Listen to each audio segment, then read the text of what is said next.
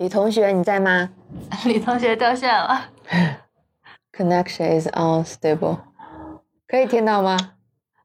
现在可以吗？可以，了可以。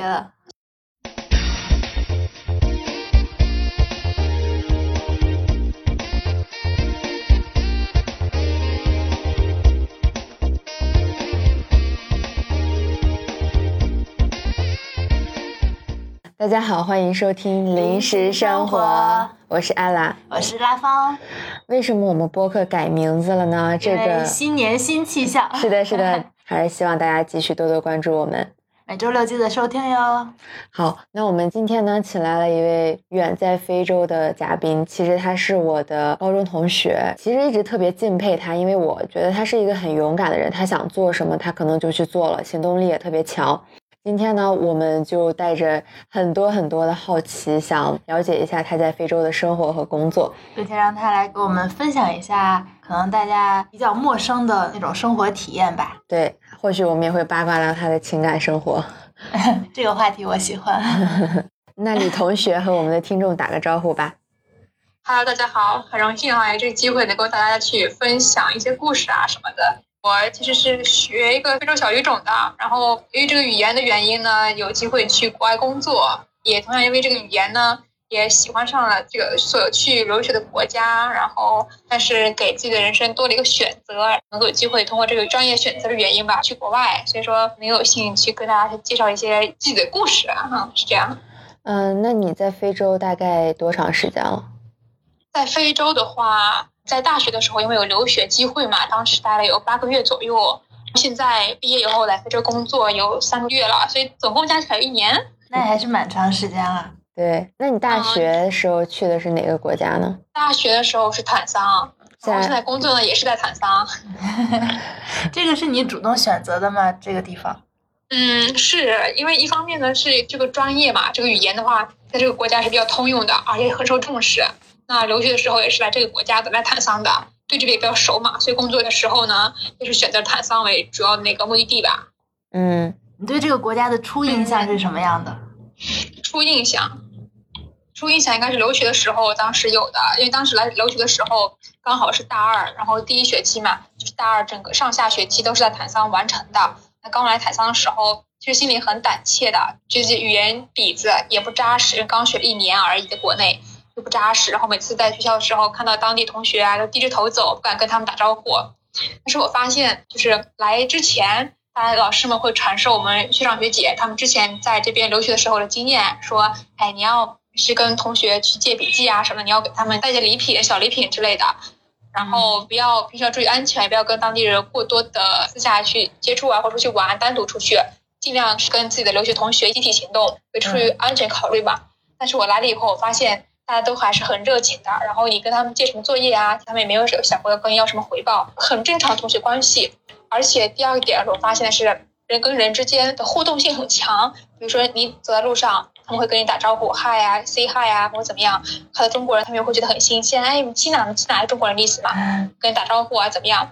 然后第三个点，比如说举个例子说，比如说我出去跑步的时候，我看到路上有其他的跑步的人，他会跟你打招呼，不一定是说话，可能是跟你竖个大拇指，啊，是互相激励这样子作很用。友好。会让我觉得人跟人之间互动性很强。觉得你在国内的话，大家看到对方以后，可能是避免跟陌生人有什么眼神接触啊，就感觉会感觉尴尬啊，怎么样？嗯但我觉得这边很 free，就是打招呼啊，怎么很热情，很有互动性，不会有那么多想那么多，会觉得尴尬啊什么的。嗯，对，我觉得在国内可能有时候你看到熟人都是故意装看不见。他们打招呼是会怎么说？打招呼的话，比如说你路上碰到人了，因为你是外国人嘛，嗯他们会说中国中国就是外国人的意思，白人的意思，或者说我们亲哪啊中国人，就类似于你在中国一样，看到外国人，你会很新奇，跟朋友说，哎，你看那个人来自哪哪哪是来自、呃，你。看是个是白人，其实跟我们看到外国人的那种反应差不多类似。啊那他们如果说你好呢？那也有不同的打招呼方式了。那比如说我们在中国打招呼的时候有个一样的嘛，出于尊敬呢，我们会说您好，是您。那如果普通人的话，嘿，你好，嘿，怎么样，比较随意了。在这边的话也是一样的道理。比如小孩看到你可能会说是 come on，比较尊敬的那种形式。普通年轻人可能看到你了，就用他们自己习惯的方式，比如说类似于我们打招呼说嘿，或者是嗨，怎么样，简单一个招呼。你跟他们交流是说的小语种吗？平时？因为在这个国家，它是斯瓦西里语，是国语嘛。留学的时候可能会更多的去说一些私语，锻炼语言嘛。啊，现在工作以后，主要是用英语为主了。因为工作环境中，我们单位的话懂西语不多，所以在沟通的时候，不仅是我需要搜集信息，其他同事也在听嘛，用英语更多一些。在工作环境下，所以慢慢慢慢的更喜欢用英语了。去路上的话，可能是简单的当地语言在跟他们打招呼。嗯，更多时候沟通的时候，可能还用英语多一些，就习惯了。你再教我一下那个思语的 你好。你可以说 mumble，mumble 什么？mumble，mumble 很简单，mumble 可以了。嗯，很像方言。你是比较常用的一句普通的啊，mumble。这真的是个很小众的语种。嗯，但它其实学起来很简单。简单，发音跟拼音很相似，就发音很简单啊。那是不是要记很多的词汇、单词什么的？都一样的嘛，学任何一个外语，你跟你学英语什么一样的道理嘛，你得积累词汇呀。你为什么当时会选择一个小语种呀？就是像其他人可能会学什么日语啊、什么德语啊之类的。就当时受我的高中英语老师影响吧，他当时跟我们说了一句话，说像他自己他是教英语的。他会觉得这个英语它一个独特的技能，别人没法很容易的去替代它。那我当时这句话启发很大。那当时高考之后呢，我的分数我可以选一个好学校，但是我学不了自己喜欢的专业。那我或者是我可以选择喜欢专业，但是学校可能就那不能选那么好学校了。那当时我就选择了需要我要学语言。然后当时我看的时候，很多都是什么英语啊一些大语种。然后我当时觉得学英语的话，很多人去学比较比较广泛嘛。那你要想出众的话很难，然后我就当时看到思雨就是语言的时候，那是我第一次见他，然后我就谷歌了一下，啊，是属于什么呃东非的地区比较物种的广泛啊，怎么怎么样的，这些环境、就业前景也比较好啊。那我第一次见，而且这个专业当时在这个学校在陕西省也是只要一个人，那我就很新奇，那就选他了。其实更多是出于一份好奇吧。第二个原因是想为了想成为一个独一无二的人才，不容易被人那么替代。啊，是这，就选这个语言。对，我觉得这个小语种确实为你打开了一扇又一扇的门。所以这小语种找工作是，你先说。我意思说，像因为来自农家里来自农村嘛，然后初中也是镇上，高中也是县上，也没去过什么大城市。然后学这个语言呢，我去另外一个大城市，然后去另外一个国家，我觉得还是对我生活确实变挺大的。对，而且会得到一些比较新奇的生活体验。嗯嗯，确实是。那这小语种毕业之后找工作好找吗？嗯，有利有弊吧。你要是想找对口的，那可能选择比较有限，你只能是去这几个通用这个语言的国家去工作。你要是想不找一种对口的，那你可以其他任何个专业都可以找。而且另外一个原因是这个语言确实很小嘛，因为它需求量也有限，所以说开设的学校也不是很多。那所以现在随着中国跟非洲交往越来越多了。尤其是跟东非这几个国家，坦桑啊、肯尼亚呀，交往越来越多了，这个语言需求越来也越来越大了，所以往后就业机会还是比较多的。我们往届的学长学姐，他们当时的工作机会就是比较局限性的，都是比如说什么中途啊这些建设性单位，在国外、海外有什么援建项目啊这些单位，去这些单位，或者是我们经常接触的一些传媒单位，就比较有限。现在呢，东非合作越来越多，很多物流单位在东非有业务开展的。他们也需要这个语言，所以说现在这个趋势是就业还比较容易一些，选择更多了。嗯，你的工作主要是在做什么？目前的工作的话，因为我们现在是在一个贸易公司吧，我是在建材部门。我们又在坦桑这边，在非洲好几个国家都有自己的陶瓷厂，就陶瓷嘛。那我们建材部门呢，我是做市场经理，我们会给我们的批发商客户去建专卖店，就类似我们国内的一些七幺幺啊，一些专卖店一样。同样的，我们有其他的项目，比如说陶瓷嘛，陶瓷砖的话，你要是有泥瓦匠那些专业的技术工人，跟他们去把这个资源利用起来的话，那那这些工人给我们带来很多订单，是吧？没有类似这样的项目，那我主要工作就是跟这些项目的落地。嗯，其实作为分公司国家级资产经理的话，更主要是执行总部，总部在广州嘛，总部市场部制定的一些一些项目啦，跟进落地是这样子。那你要驻外几年呢？这个看个人规划喽。我现在还没想那么多，但起码一两年可能会有，如果没有什么意外的话。嗯，在那边的话，有没有什么印象很深刻的事情，或者说你想把坦桑介绍给我们的听众，你会讲哪些事情呢？在坦桑生活。嗯，因人而异哈。对于我来讲的话，我环境适应能力还行，然后对这边环境啊、饮食啊适应都还好。我现在在城市是经济首都嘛，离海比较近。那你周末可能出去玩的话，比较好的选择就是去海了，海边啊什么的。但是一个局限性就是说，毕竟属属于不发达国家嘛，那它的娱乐项目其实比较略少吧。那有些人也会学什么拳击啊，学什么画画啊，学什么语言呐，找一个私教学语言，有他自己的方式。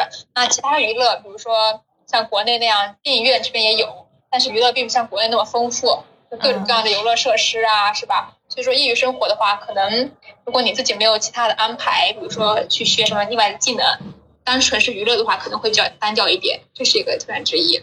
那我问一个比较土的问题，就是我之前听播客，他们讲到说，在非洲的生活基本上是，比如说中国公司，他们可能住在一个大 house 里，对吧？嗯。然后可能平时会规范你的出行时间，比如说可能太晚就不允许你出去，会有危险什么的。嗯。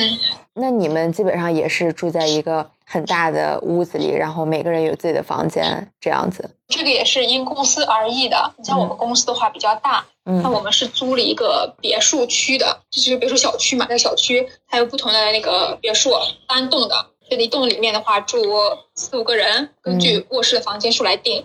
那我们公司呢，就规定还是比较宽泛的。那出于安全考虑，晚上是明文规定就是不允许出去。建议你不要出去，单独出去嘛。但是也没有严格，没有人去监督你。嗯，啊，说盯着你，每天要签到啊，或怎么样，盯着你是有没有是真正的在宿舍待着？没有，我没有这样这么严格的规定，就是还是很都是很自由的。你只要不要太晚上大晚上出去了，被领导还看见了，那可能会担心你安全啊，闹会一些想法。嗯，对比而言，比如说国企单位，我有个同学他在中途，因为现在疫情原因嘛，他就完全是封闭式的，不允许随便外出。那你晚上会出去玩吗？大 晚上就还是会去，什么？这个还是挺自由的。我会出去，不过学情况，比如说我约了人啊，晚上会出去。其实晚上出去活动的话，主要是吃饭为主，没什么其他的活动。会去比较远的地方吗？或者说真的治安不太好，会有危险？危险是有的，你在哪个国家都有。我你在中国的话，在一个晚上大晚上的很晚了，一个人在外面也不安全，有危险，哪任何地方都存在。但是像在非洲这边的话，我也不会大晚上一个人去太偏远的地方，除非是跟比较靠谱的，我并且比较相信他的一个本地朋友，那这样可以。如果是单独出去的话，或者跟单独跟那个中国朋友，不会去那么偏的地方。坦桑那边好像是不控枪的吧？没有管控这个问题。嗯，好像是不控枪，你可以办一个什么持枪证。对，肯尼亚是可以的，坦桑我没了解过。你之前也是他在肯尼亚的时候听同事提过一嘴，你可以申请办证啊，这样子。你要不要买一把枪？那个是要考的，因为在坦桑这边又要抢劫啊什么的，比较普遍的现象是他只抢财，不会害人命。只要你配合，是吧？给他钱啊、财啊，他要东西他就让让你走了。不会真的伤害你人身安全，你配合就好了。如果你跟他有什么正面冲突，那反而让你自己处于更危险的境地了。那你们有没有什么保险？公司应该会买吧？这个保险，嗯，啊，这个所有公司正规的公司吧，五险一金都会买，只是在国内也有买嘛。就没有那种，比如说什么五险一金，什么人人身险呀，什么的，被抢劫险呀，什么手机丢了要给补一个呀，什么的。这些什么险倒是没有，但是你在海外工作的话，基本上海外公司都会给你买那个呃人身安全险吧，海外商业保险，嗯，是这个有这个。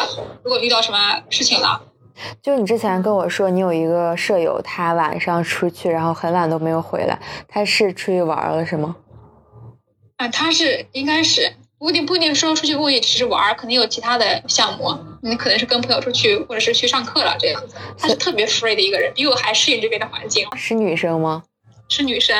然后她现在从公司离职了嘛，然后自己出去一个人嘛旅行了吧，算是去周边的国家，坦桑啊、乌干达、肯尼亚、马拉维这国国家，她都去了，她自己一个人。但是现在不是坐大巴车那些公共交通工具。现在不是疫情期间吗？那也没事啊，那胆大，他胆大呀，就不在乎这些，而且疫苗也打了，就这样。哎，对，我就我也想问一下，疫情这个坦桑尼亚那边现在是一个什么样的生活情况？大家都会戴口罩吗？坦桑这边的话，因为他不是也获得很多疫苗嘛，那对国政府的推动国民去打完疫苗，包括我们公司也会强制每个部门的外方员工都打疫苗。打完疫苗之后呢，打疫苗之前当地人也不怎么戴口罩，打完疫苗之后，他们觉得一部分人啊，我听到的，我问过一些同事，觉得这疫苗都打完了，更觉得有保障了，就更不戴口罩了。真的是而且另外一方面是，我觉得他们跟自己的那个信仰可能有关系。因为我认识很多同朋友、同事、朋友也好，他们都是信信那个基督教嘛。嗯，就我是觉得他们就是内心很有力量，感觉他们觉得上帝保佑一切啊，该好的都会好的，没有那么严重，就不像我们想那么严肃啊。他们心态比较好，很乐观，就很多人也不戴这个口罩。那那边疫情的这个情况，就是感染的人数呀，包括医院承载力怎么样？之前啊，因为我没有实际去关注这些数据，我经常。关于疫情的信息的，基本上都是从同事那里听来的。嗯嗯，八月份的时候，经常听同事说，当时疫情很严峻，又有中国人去世了，怎么怎么样。但表面上去看的话，大家还是很 free 的样子，就是不戴口罩啊，怎么样，就看不出来。你从表面上看，也看不出来这个国家疫情多严重。嗯，那对医院这块的话，看报纸，还有可能会报道啊，坦桑那边医院又有多人死去了。是吧？报道是一回事儿，现实生活中大家的状态又是另外一回事。嗯，好的。以上是我们的李同学从坦桑发回的报道。坦桑人民心还挺大的。所以你们一日三餐会吃什么？中餐嘛。我们公司是包吃住的嘛。我们有在公司这边办公室这边有食堂，然后是当地厨师，他会做中餐，每天做的都是中餐。但是你们不是有当地的同事吗？当地同事他自己解决自己的吃饭问题啊。但中方员工的话是包吃住的公司管的，有本地厨师做中餐。嗯，所以你跟我们介绍一下坦桑的有什么好吃的吧？好吃的，好吃的这个东西也是因人而异了。那我觉得我能适应当地的饮食，我觉得好吃的当他们可能别人不怎么喜欢。那里的一个好一个点是，这边热带水果不缺呀，比如现在是芒果的季节，那路边随便可能一两块钱买一个芒果，然后他给你切好，快去吃。然后也是现在。菠萝也挺多的，几块钱买一个菠萝，然后切好一边吃，就这样。热带水果很多，好棒。然后也有海啊，位置比较好的海边，风景也很好。这边的其实娱乐的话，这边主要是的晚上你要出去的话，可能就是各种餐厅吧，有各种 bar，有各种西餐厅，就根据你消费能力了，你自己选择了。他们都会开到很晚吗？有的店，比如说是属于那种 bar 类的，当地的可能会开开的比较晚，其他的。就分不同类型吧。我小时候也去非洲旅游过，然后我感觉那边就是自然风光非常的好。我是去了孟巴萨那边那个海边，哇，超级美！我当时感觉就是简直是走到了油画里边，随便哪个角度都很像一幅油画。然后那边也是。你是去肯尼亚蒙巴萨了吗？呃，去了，去了肯尼亚孟巴萨，坦桑我也去了，去了那个乞力马扎罗雪山，也很美。嗯。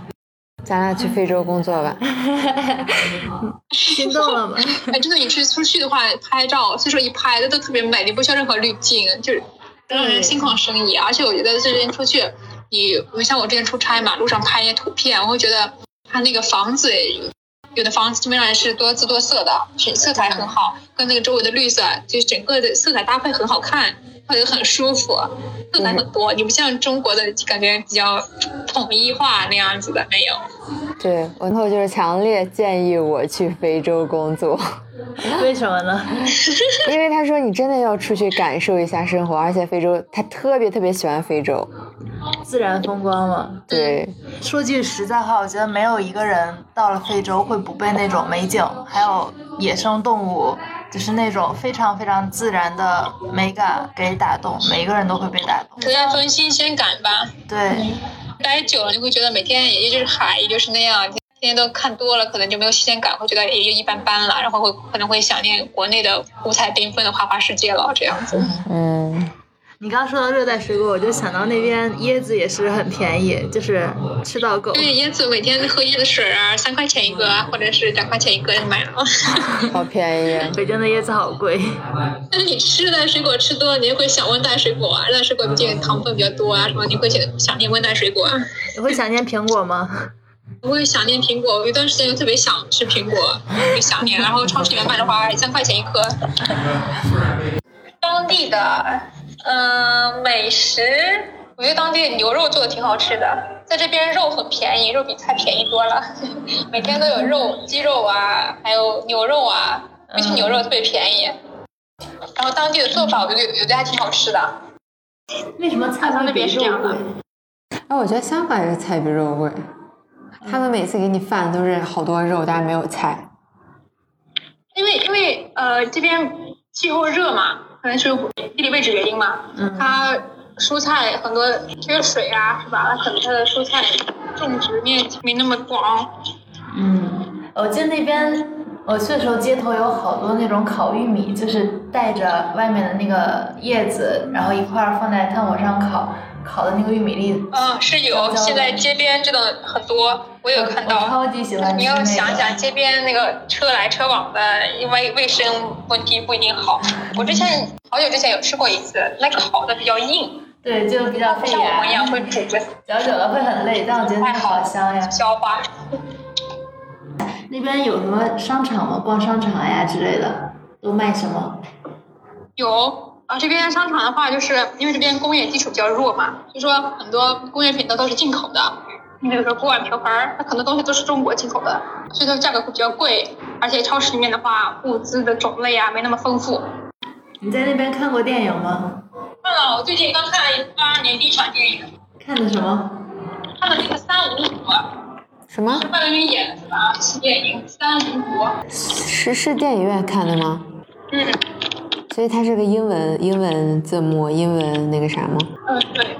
但我发现那个，嗯，台词还比较简单，好懂。当时那个时间段的话，也就这个电影在看。之前咱们聊提纲的时候，你说其实你对工作也有挺多困惑的，那就差不多也工作了可能几个月了，是吧？嗯，三个月吧。那你有没有一些什么困惑或者说心得呢？你们刚入职场的时候什么感觉？刚从学校出来的时候，就是觉得没有意义，干的事儿都没啥用，然后老板也不是很好。我刚毕业那会儿，反而是会怀疑自己，就觉得，呃，我配不配拿这个薪资？我有什么能力？然后就不敢开口跟人家要薪资，就觉得自己没有什么工作经验这样子。我觉得就是你总想找一个意义吧。我我刚开始我应聘这在公司的时候，让我问我要问我薪资的时候，其实我当时也也有点胆怯，我觉得我也是刚毕业，没有一经验，要太高了，的话人家觉得我眼高手低，把我拒了；要太低了吧，我也觉得，毕竟要付出那么多。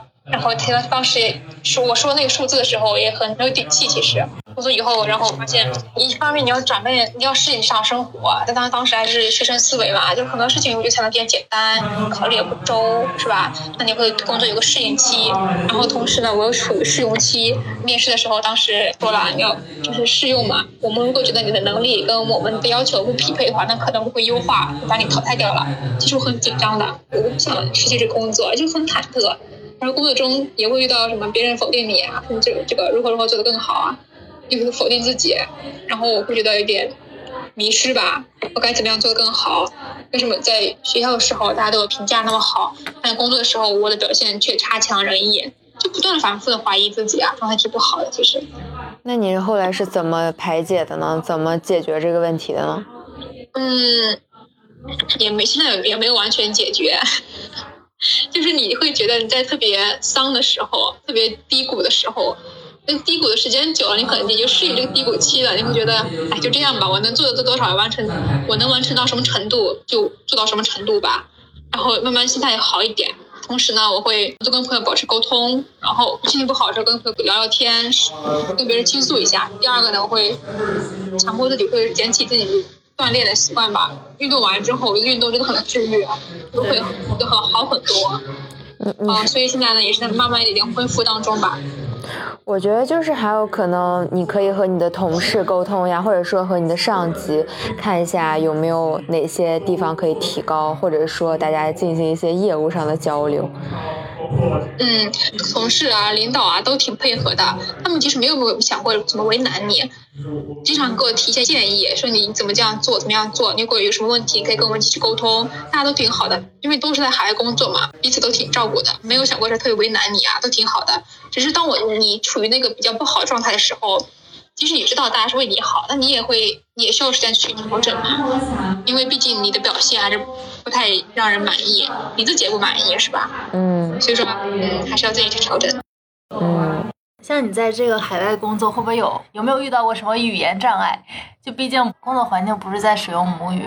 其实在这边，你实际沟通的时候，跟中国同事都是用中文的，跟当地同事是用英语。对语言觉得障碍的还好。那我最大收获是我就是去市，有时候去市场上跟当地客户，嗯因为有的客户他可能更喜欢用私语，就当地语言嘛。嗯我尝试跟他们去说私语，但我发现我词穷。就当我想说的时候，我发现我想说的词汇我都忘了。那我又想用英语表达，但是他们也听不懂，这时候会让我困惑。啊 那一般这种情况怎么办呢？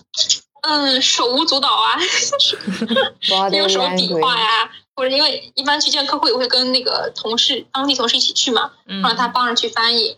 啊，所以其实，在异国他乡工作，好像没有我们听起来那么的呃难和枯燥。也得分情况，你不能一概而论。我觉得这个取决于你去哪，在什么样的单位，在什么样的国家，什么样的环境下工作啊，这样子。嗯我是这样想的。嗯，那我们是不是是时候来八卦一下你的恋爱了？说到恋爱，我觉得我真的还是挺怎么说呢？留学的时候，我跟当地同学恋爱了，留学的时候就开始是是和然后当地人吗？走，呃是当地同学，然后哇，出国的时候，老师千叮咛万嘱咐，不要就是要好好专注学业，是吧？因为你毕竟还是要回国的嘛，你要保注意自己的人身安全啊，各方面的。你如果跟当地人恋爱或者怎么样，可能会影响你学业，可能会有一些安全的问题啊，嗯或者可能上有一些其他的一些损失啊，是吧？那你要保护好自己。然后那个因为这个契机吧，跟个同学然后认识了，慢慢接触越多了，然后就呃产生了一些情愫吧。你现在这个男朋友呢？现在男朋友，呃，是我的同事，然后，嗯，我们在一个部门工作，然后其实我算是他的上级，哦。他是外方的外方团队的一个主管，我是中方团队的一个主管，那我其实领导的是外方团队嘛，那他是我下级，呃，其实这个契机吧，不同就感情产生的缘由，有的是因为一次出差的时候，我们晚上嘛打电话，我问他一些工作的事情。嗯，然后聊着聊着，话题越来越多，然后可能聊了有将近一小时的。哇，你们是用英语第一天，交流吗？然后第二天 英语对英语。第一天聊完之后，我会觉得天哪，聊的好多啊，又会自己会幻想一些东西嘛。然后第二天的时候又聊了一下，就请连续两天，然后我觉得哇，让我有一些浮想联翩。我出差回来以后，呃，我们是有企业微信嘛，那企业微信上会聊一些工作的事情。那我们另外一个 WhatsApp 上会，我会两天会给他私聊一些其他的话题，无关工作，嗯就这样互动嘛。就这样你一来二去，我会觉得我会自己有想法，但我不知道他有没有想法。没想到他也有想法，然后慢慢的就算是顺理成章吧。我们有一次聊天的时候，他说，我不是说周末可能想去海边嘛，他当时说你可能需要有好的向导。我本来想说去海边，然后结果没去成。然后他说你可能是因为你没有找他，我没有找他做向导嘛，就导致我计划没有落地，就没有成功落地。然后开玩笑这样说嘛。然后我当时接着话茬，我就说那周末我想出去了嘛，然后我找他了，理由就是说你不是说你上次想做一个向导嘛，那我就让你满满足个心愿嘛，是不是？然后我就约他出去了。然后我们在海边的时候，我就跟他说，就聊聊嘛，聊聊聊，然后我就把窗户纸捅破了嘛。所以你有没有想到过会和外国人恋爱？有想过啊，因为我是在个外外国语学校学习的嘛，上上大学啊，是那个氛围很开放，有很多外国人在那里面，嗯在学校里面留学啊什么的，每天能够有很多机会接触到外国人，思维慢慢会比较开放。然后另外一方面呢，我有个特别好的朋友，他当时也跟外国人恋爱了，所以我觉得没有什么大不了的。哦，对你之前跟我说你男朋友办了一场音乐会，所以你男朋友他是一个学音乐的吗？还是为什么要办这个音乐会呢？他不是学音乐的，他是自己一份爱好吧，喜欢音乐，然后他就自己去弄资金啊，就做了这个小音乐会。他有自己的乐队，也不算有吧，他就是把一撮人凑在一起，组成了一个乐队，然后嗯去办了一个这样的租了一个场地，然后发一些公告啊，是吧？让大家来听他的一个音乐吧，这样子。他音乐类型吧，就是属于那种歌颂上帝那样子的，就经常我们看电影也好，在教堂里面唱那个那个类型的歌，跟上帝有关，主要是歌颂上帝啊这样子。他的音乐类型是这样子的。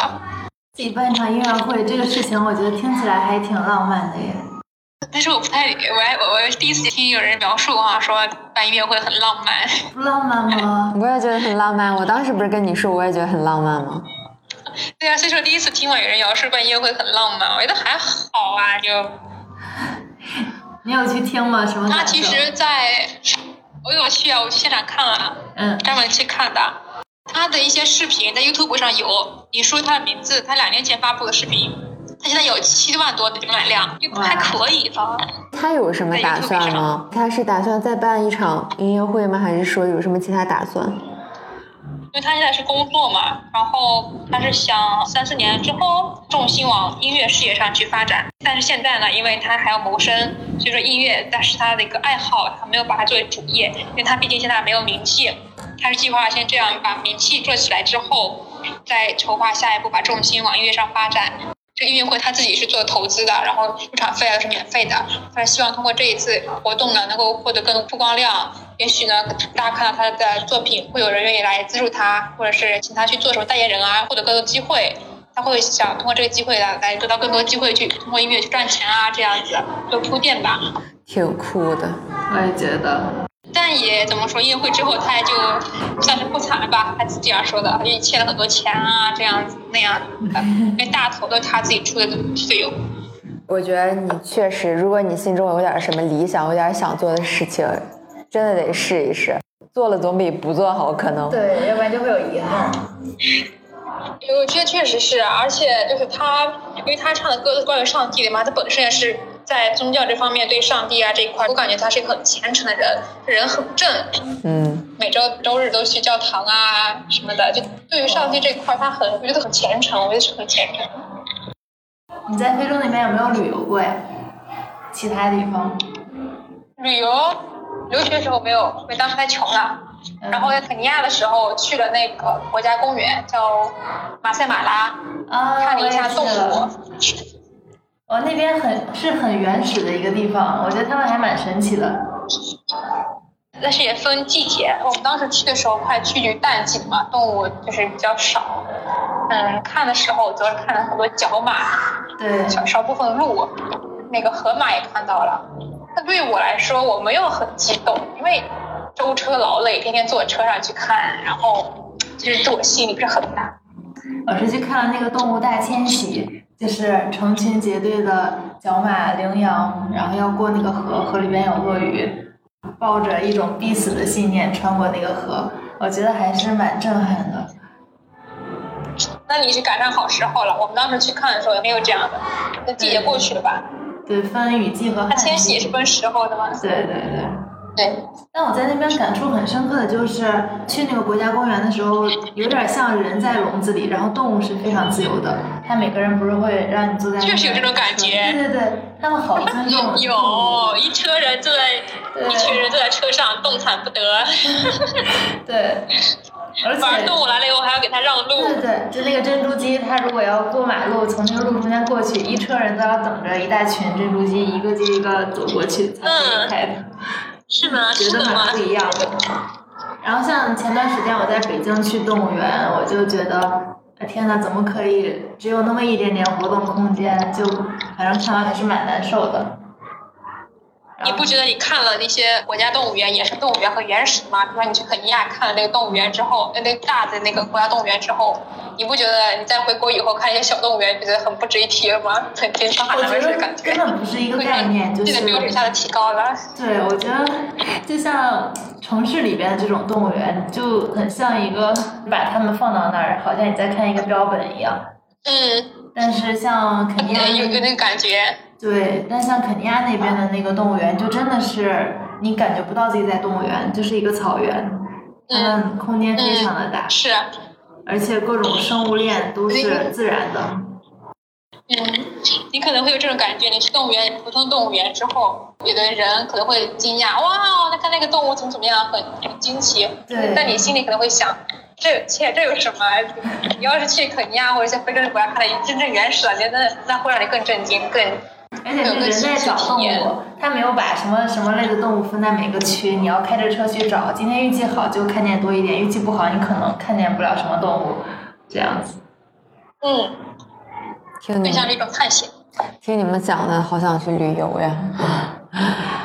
哎，真的，如果不是疫真的可以情，呀、提到非洲，可能很多人的印象都会觉得是一个经济比较呃落后呀，或者说社会治安比较不太安全之类的，呃，包括嗯跟中国人很友好，也会有这样的印象。所以这些大家的所谓的这些刻板印象都是真的吗？刻板印象都是媒体啊什么塑造出来的。那提到非洲，大家就会觉得穷、脏、乱、差。那提到中国的时候，这边的刻板印象也是啊，你们都会功夫吗？你们这都是媒体塑造的嘛？大家的你对中国的印象可能都是仅局限于什么新闻呐、是吧？公开的新闻或者是某个什么视频啊之类的。那我们对非洲印象也是这样途径获得的嘛？就都挺片面的，我觉得。还是要就是去当地，或者说和当地人交流，在了解更多的背景之后再做一个判断吧。嗯，对，我觉得对很多地方的印象就是这样。所以有没有人问过你会不会呃 Chinese 功夫？有。我当时去的时候也被人问过，然后你说什么呢？我说我不会啊，不是每个人都会啊，不是每个人都不是都是布鲁斯利啊。李小龙在非洲真的非常非常知名。因为电影嘛，对那个电影，我觉得他可能在哪儿都很知名。就是我在香港读书的时候，然后有一个人他来自立陶宛，嗯然后他也超级喜欢布鲁斯利，我然后看外国人好像就很喜欢。是因为这个电影传播比较广。对。尝试印象，你觉得他们现在社会发展情况呀之类的怎么样？就关于这个方面，这个点的话，我就想说的是，对于我来讲啊，对我自己来讲，我个人的感受啊，因为我学这个非洲的语言斯瓦希里语，那我会觉得在我学习的过程当中，就跟你学英语一样，你可能会学一些英语这个文化。你学英语课的话，你不会只学英语单词，你还学英语文化，对是吧？你也会学英语国家的一些历史，对，是吧？有这些课，那我们思语也是一样的道理。那我学了它的历史，学它的文化之后，我对非洲有更多的一些理解，就不是大众是所理解的那样子。嗯，而且加上我来非洲留学之后，我会更多的感受到一些当地人的一些热情啊、好的一面，嗯包括他们生活的乐观态度啊，学到了很多东西。那消极的一方面，比如说安全安全事件，我也遭遇过，是吧？但是我更觉得来说，我想说的是，我在这里感受到美好东西，远远大于我经历的一些不好的事情。那我会觉得我对这个国家是很有感情的。嗯然后我想说，在遇到这种文化刻板印象，大家会说啊，非洲那么脏那么穷啊，你怎么会在那边工作呢？每每听到有人这样说的时候，或者他们说啊，我看视频说人都很穷，都很笨，怎么怎么样，会心里很不舒服啊。是，会觉得你没有实际接触他们，你只是通过一个视频就这样说人家了，下去这样评论评论，很不公平。我之前有这个想法，说通过自己的一些工作也好，工作当中能够多的一些去做一些修正，可能是也有这样的想法嗯啊。然后我会觉得大家还是要去多方面的去了解一个东西也好，事物也好，国家也好，民族也好，要多方面去评论。对，你认为人家穷脏乱差，人家还认为你们奸诈呀什么的呢，是吧？我还有一个比较好奇的是，你们需要加班吗？加班不是很正常的事情吗？不是啊，当然不是啦。如果你工作比较多，你又没有按时完成，那肯定需要加班。如果你效率比较高，那可能也没有吧。哎，这个也分部门嘛。你当时是怎么就是怎么找到的这份工作？呃，我们是有一个老师，嗯我认识人在这家公司工作，然后我知道了这家公司的名字，嗯然后后来呢，他也去做校招嘛。嗯因为我当时想就是说一定要来国外工作嘛，嗯所以说关注了一些有自己的一些信息渠道，有很多公众号啊也好，APP 也好，都会有去关注一些海外工作。你想那这些平台上有很多我海外招聘信息啊，就比较好获得。你想不想去南非工作？我也不拒绝呀、就是听说，去更多的国家多一份经历也好啊。嗯，听说南非也特别特别美。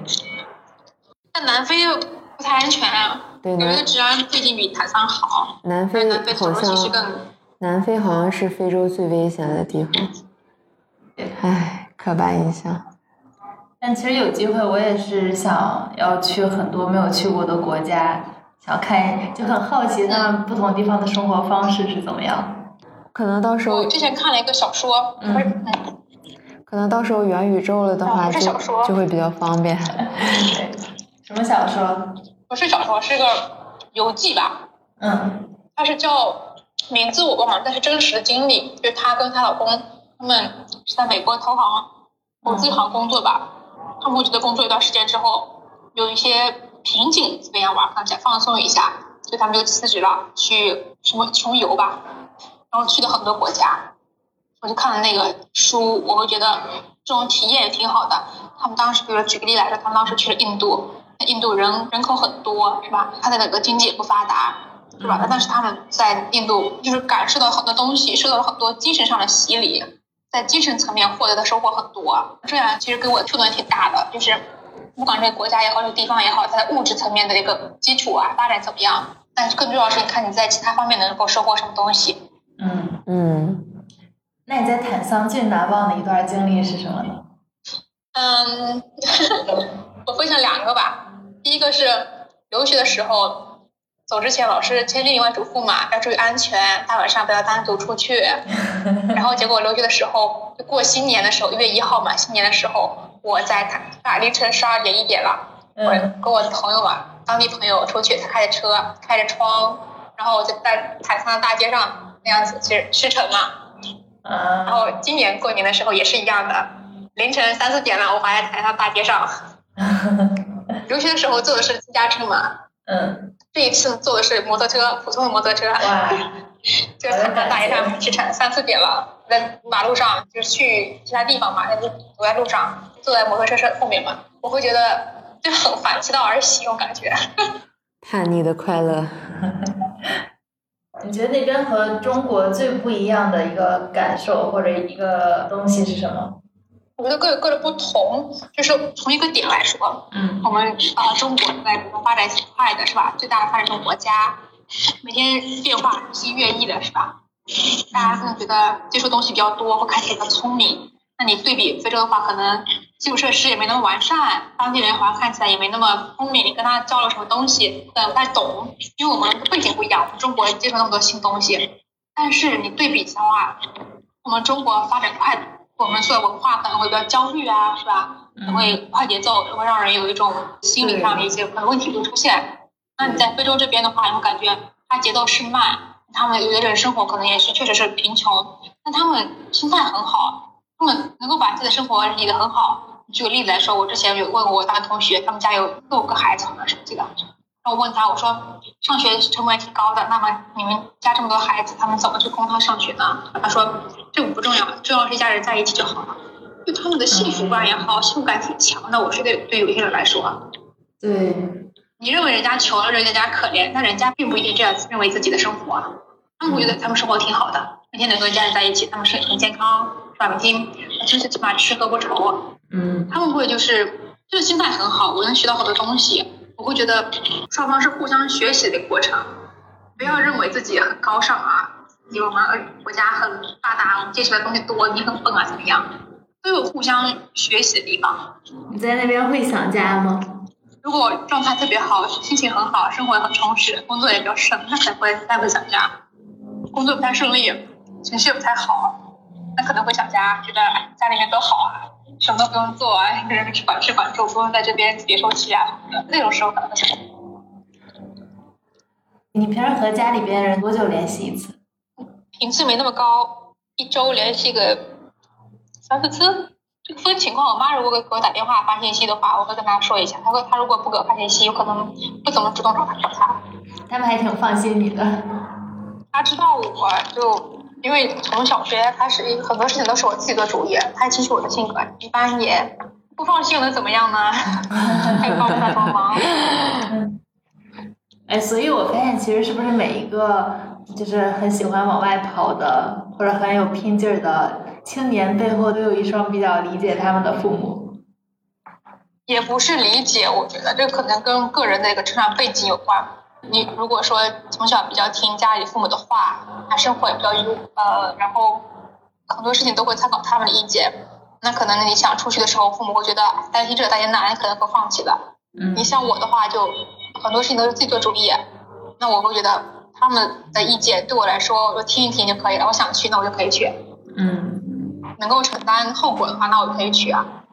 嗯，你在那边周末会做什么？周末啊，有约的话，可能跟朋友约一约，出去吃个饭；如果没有约的话，可能周末想自己静一静，看看书什么的，养精蓄锐一下，休息一下。因为有时候平时每天工作嘛，嗯这个文化差异，当地同事确实由于工作基础的一些技能，就是办公软件啊，可能用的比较慢，也包括这个语言文化上差异，他们会工作效率比较低，你会遇到很多糟心的事情，很多事情让你需要你操心。你每天在办公室，你看我们同事的人，每天会感觉怎么说呢，像打仗一样，嗯 跟这个打电话，跟那个打电话，跟这个人沟通，那个人沟通，你会觉得就是每天说的话很多。那你回到卧室了，会觉得不想说话了，想一个人静静的待着。静一静，因为白天的事情消耗了你很多精力啊，你可能回去以后就想自己静静待一待。对，分情况吧，周末。那在国内对你们来说一样的吧？可能一周的工作零碎啊，怎么样？周末你可能经常静静的待一待啊，或者是出去散散心啊，是吧？修复一下。对我这一周工作就非常的忙，然后我现在回家只想睡觉。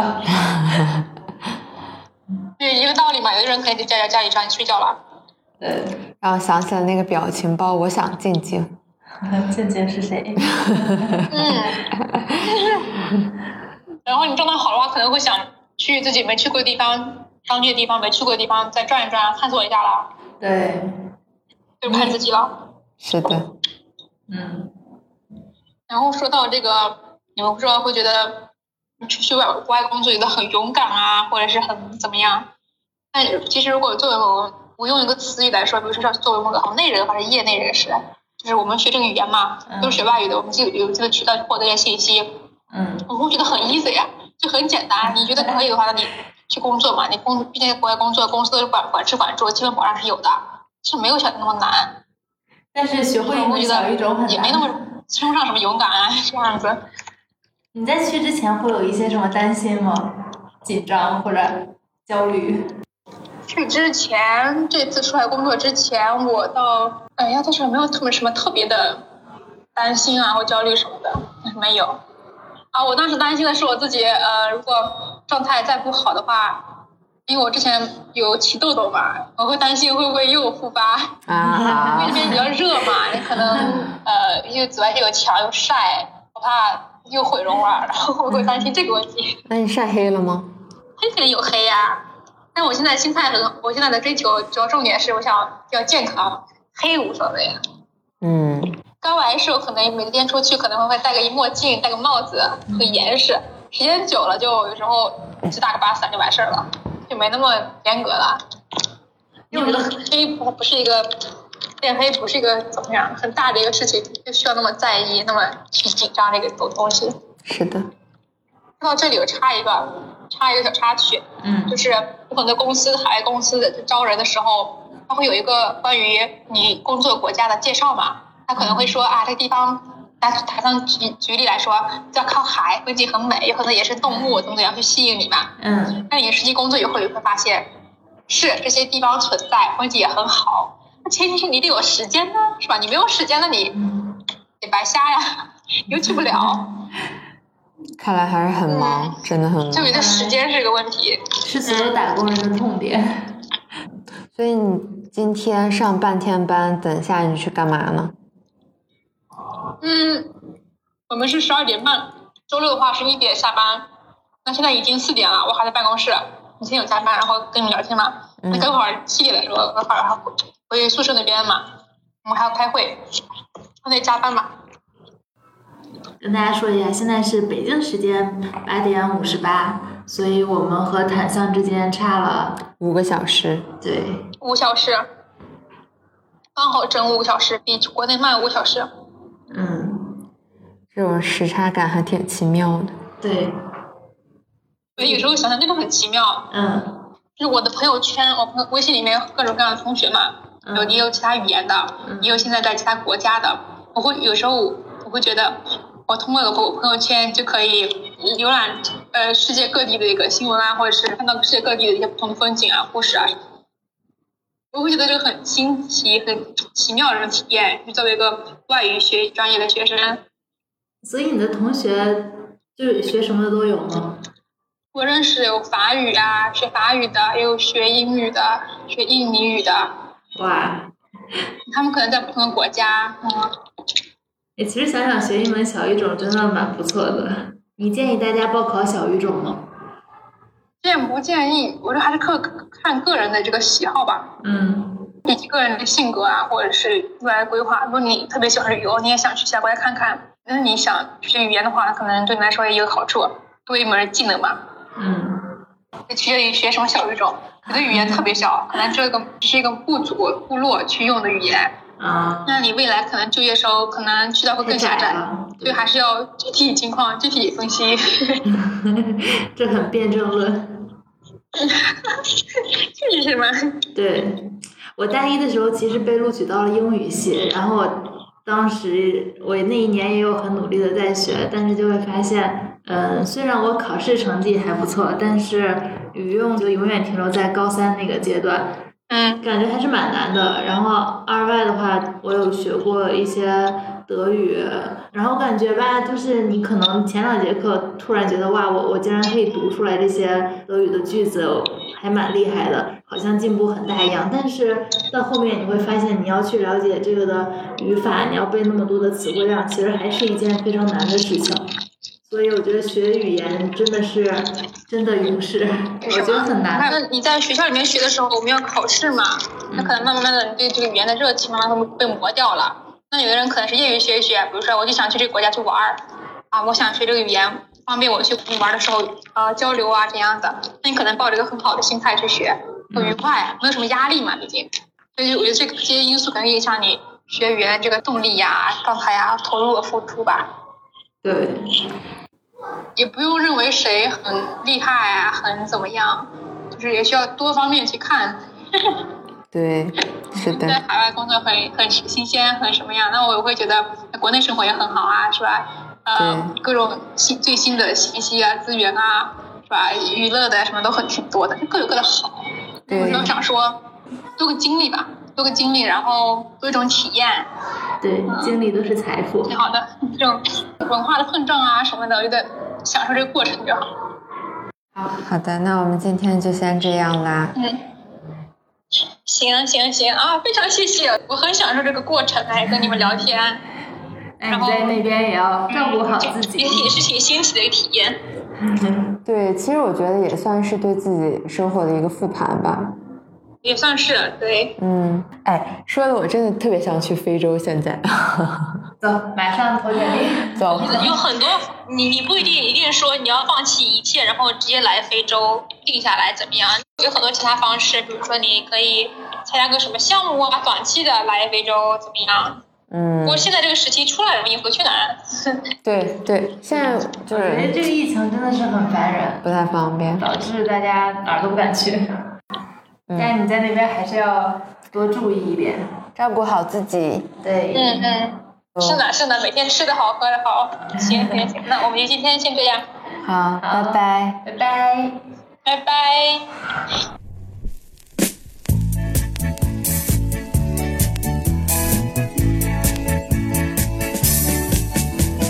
Jambo, jambo bwana, habari gani? Nzuri sana, wageni wakaribishwa Kenya yetu, hakuna matata. Jambo, jambo bwana, habari gani? Nzuri sana, wageni wakaribishwa Kenya yetu, hakuna matata.